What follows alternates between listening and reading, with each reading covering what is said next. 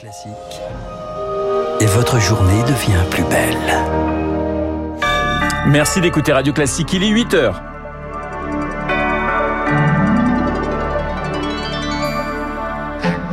La matinale de Radio Classique avec Renaud Blanc. Un témoignage exceptionnel dans ce journal, celui d'une Iranienne de 20 ans. Elle participe aux manifestations qui secouent le pays malgré les menaces de mort. Les soignants mobilisés ce mardi pour réclamer des hausses de salaire à la PHP. On manque toujours d'infirmiers. 1400 postes sont non pourvus. Et puis au Japon, des funérailles nationales pour l'ancien Premier ministre Shinzo Abe qui pose question. Nous serons avec notre, notre correspondant à Tokyo, Yann Rousseau. Radio. Classique. Et le journal de 8 heures nous est présenté par Léa Boutin-Rivière. Bonjour Léa. Bonjour Renaud, bonjour à tous. 75 morts en 10 jours, bilan de la répression sanglante en Iran. Mais 10 jours de manifestations violentes pour protester après la mort de Masha Amini, une jeune femme décédée aux mains de la police des mœurs, interpellée pour avoir laissé dépasser des cheveux de son foulard. Depuis, des femmes retirent leur voile dans les cortèges, d'autres se coupent les cheveux dans la foule et chaque jour, des milliers d'Iraniens se réunissent à Téhéran ou ailleurs, et ce malgré la brutalité de la police. Radio Classique a réussi à joindre une Iranienne. Elle a 20 ans, elle vit à Téhéran. Certains de ses amis ont été interpellés. Ils n'ont plus donné signe de vie depuis des jours. Mais Denise rejoint malgré tout chaque jour sans relâche les cortèges. Voici son témoignage bouleversant, exceptionnel. À chaque fois que je sors dans la rue, je suis morte de peur. Vous n'avez aucune idée de ce que c'est de sortir de sa maison et de voir des milliers de policiers avec des pistolets et des bâtons. Si ça se trouve, je ne reviendrai jamais chez moi. Mes parents sont en colère, ils ont peur aussi parce qu'on arrête énormément de jeunes comme moi. Ils mettent les hijabs sur nos yeux pour qu'on ne voit pas où on nous emmène. C'est très sérieux, tu ne peux même plus faire confiance à ton ombre dans la rue. S'ils t'arrêtent, c'est la fin de ta vie. Je ne prends même plus mon portable parce que s'ils perçoivent le signal, ils pourraient venir m'arrêter directement chez moi. Je réalise que pendant toutes ces années, notre gouvernement n'était rien d'autre que Daesh. Il nous tue parce qu'on manifeste, parce qu'on veut la liberté, nos droits de femmes, pour le hijab. C'est pas ça l'Iran. Hier, la France a réagi. Elle condamne fermement la répression violente des manifestations. En France, justement, l'exécutif a dévoilé son très attendu projet de financement de la sécurité sociale. On ne sait pas encore si la réforme des retraites y sera intégrée. Le gouvernement se donne la semaine pour décider. Parmi les mesures annoncées, 3000 recrutements dans les EHPAD et une année de plus pour les internes en médecine. Objectif, mettre fin à la pénurie de soignants. Ces derniers entament d'ailleurs une journée de mobilisation. FO, la CFDT et l'UNSA réclament de nouvelles négociations sur les salaires. À la PHP euh, à Paris, 1400 postes d'infirmiers sont toujours non pourvus. Conclusion, des lits fermés, des difficultés dans les soins. Sauf que pour attirer de nouveaux soignants, eh bien, il n'y a pas que les salaires. Le professeur Marc-Olivier Bitker a été chef de service à la Pitié-Salpêtrière pendant 30 ans.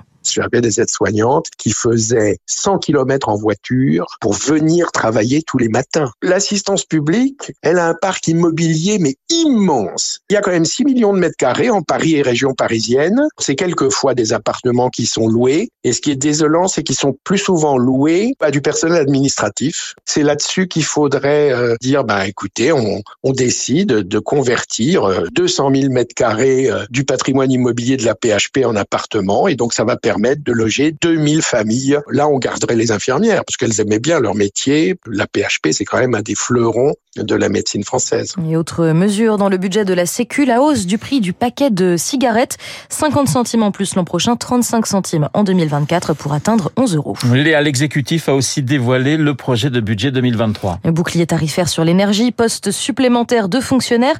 Le texte prévoit également une baisse de l'impôt sur le revenu à hauteur de 6 milliards 200 millions d'euros. Pour la taxe foncière, en revanche, la facture risque d'être de plus en plus salée. Les propriétaires parmi nos auditeurs auront certainement constaté une hausse cette année. Dans de nombreuses communes, la taxe a augmenté de 10 à 15 parfois même 30 ou 40.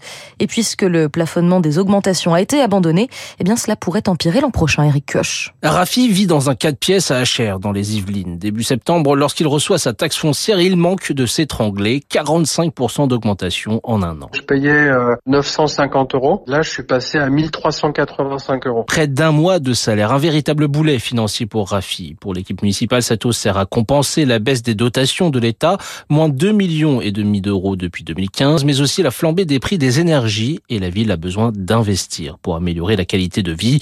Pas de quoi apaiser Rafi. Si encore j'habitais dans une ville rayonnante dont on est fier et pourquoi pas, les gens qui habitent dans la commune d'à côté, qui est mille fois plus classe, ils payent moins quoi. Acher n'est pas un cas isolé. Marseille affiche plus 14%, Menton plus 25% avec la fin annoncée de la CVAE, taxe sur les entreprises, la foncière et la dernière recette qui reste aux communes, argumente Antoine Nommé, vice-président de l'Association des maires de France. On a supprimé la taxe d'habitation. Le gouvernement envisage de faire de même pour notre fiscalité économique, supprimer euh, la plus grande partie de ce qu'on appelle le panier fiscal des maires. Ça a été à l'évidence pas une bonne idée. La trajectoire pour l'année prochaine risque donc d'être la même. Si on se limite à la base cadastrale, référence pour établir la taxe foncière, elle devrait bondir de 6 à 7 Les explications d'Éric Koch. 8h06 sur Radio Classique, nous prenons la direction du Japon et de Tokyo pour des funérailles sous haute tension. Mais celle de l'ancien Premier ministre Shinzo Abe à la tête du pays pendant près de 9 ans, assassiné le 8 juillet dernier.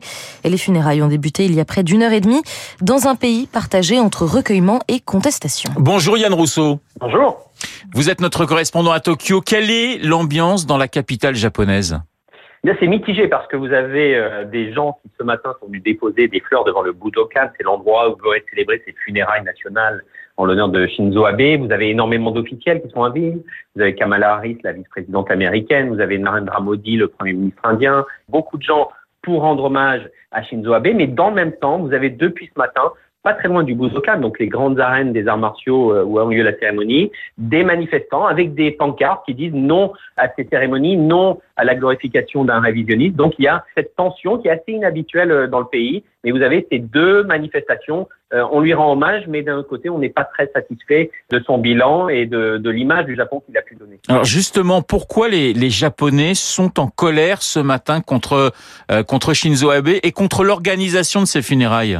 Alors, si d'un côté Shinzo Abe avait quand même réveillé l'image du Japon à l'international et renoué énormément de relations avec les États-Unis et avec tous les pays d'Asie autour de la Chine, puisque son idée, c'était d'essayer de construire une forme d'axe un peu anti-chinois, parce qu'il avait très peur de cette menace chinoise. Dans le pays, son bilan est beaucoup plus euh, controversé, son image est plus euh, polémique. On lui reproche notamment euh, son grand conservatisme sur les questions économiques et sociales, son libéralisme. On lui reproche aussi parfois sa tendance à avoir une lecture un peu révisionniste de l'histoire du Japon, notamment pendant la Seconde Guerre mondiale. Et donc les gens lui reprochent ce passé. Et il y a aussi beaucoup de colère à l'encontre du gouvernement actuel de Fumio Kishida, qui est le, Premier ministre du même parti, hein, du Parti conservateur, le, PLD. On ne comprend pas pourquoi il a organisé ces cérémonies sans faire un débat national, sans en débattre avec les autres formations politiques. Et on se moque aussi du coût de l'événement. Euh, à Tokyo, on dit que pour l'instant, ça serait au minimum 11 millions d'euros. Pour certains opposants à manifestation, ça serait plus que ce qui a été dépensé pour les funérailles d'Elisabeth II à Londres. Et donc, on ne comprend pas ces sommes. Quel est l'impact de ces funérailles justement pour le gouvernement actuel?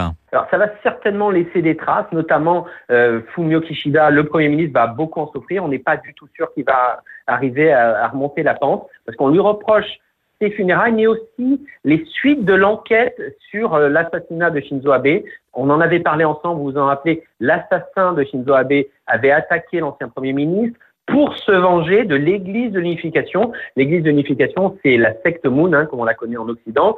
La mère de l'assassin avait dépensé toute la fortune familiale et avait ruiné la famille en don à la secte. Et on a découvert au fil de l'enquête qu'il il en voulait à Shinzo Abe parce qu'il l'accusait d'avoir été trop tolérant avec la secte, lui et l'ensemble de son parti, le PLD. Et on a depuis découvert qu'il y avait effectivement des liens un petit peu troubles entre la secte et le PLD, qui ont les mêmes valeurs euh, très conservatrices.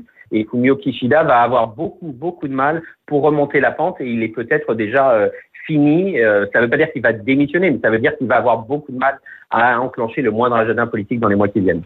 Une dernière petite précision, Yann, hein, c'est Nicolas Sarkozy qui représente la France, hein, c'est ça? Tout à fait, il est arrivé ce matin, il devrait repartir euh, dès ce soir. Yann Rousseau en direct de Tokyo pour ses funérailles de l'ancien Premier ministre Shinzo Abe, Premier ministre de 2012 à 2020. Merci Yann et merci Léa pour ce journal de 8 heures. Il est 8h10. Dans un instant, nous allons retrouver Arthur Berda pour l'édito politique et puis les stars de l'info aux côtés de Guillaume Durand, Éric Leboucher pour évoquer eh bien, le budget et Christian Macarian pour parler international et plus précisément